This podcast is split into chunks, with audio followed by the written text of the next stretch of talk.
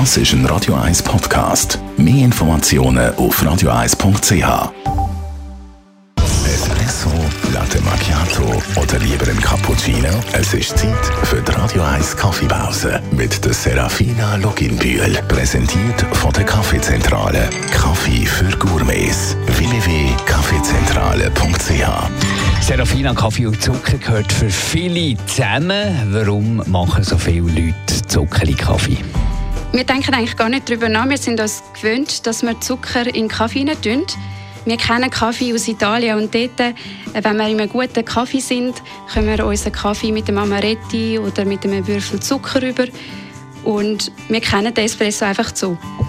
Der Zucker der hilft uns auf jeden Fall, bei dunkel gerösteten Kaffees die Bitterkeit können ein bisschen zu verdecken und es kombiniert sich auch sehr gut mit dem Zucker. Also haben wir das von den Italienern übernommen?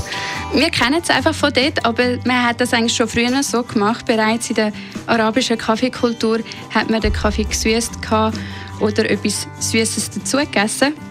Das hat man auch gemacht, nicht nur wegen der Bitterkeit vom Kaffee, sondern auch zum Röstaroma oder schlechte Kaffeequalitäten zu überdecken. Was soll man jetzt heute machen in der Kaffeekultur? Soll man Zucker in Kaffee geben oder nicht? Ich bin immer der Meinung, dass jeder soll seinen Kaffee trinken wie er ihn gerne hat.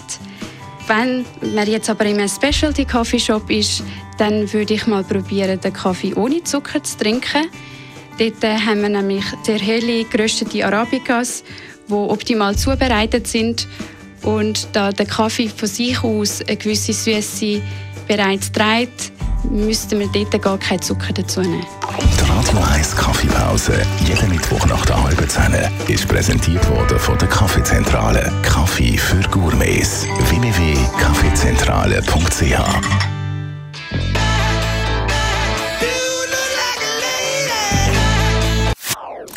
Das ist ein Radio 1 Podcast. Mehr Informationen auf radio1.ch.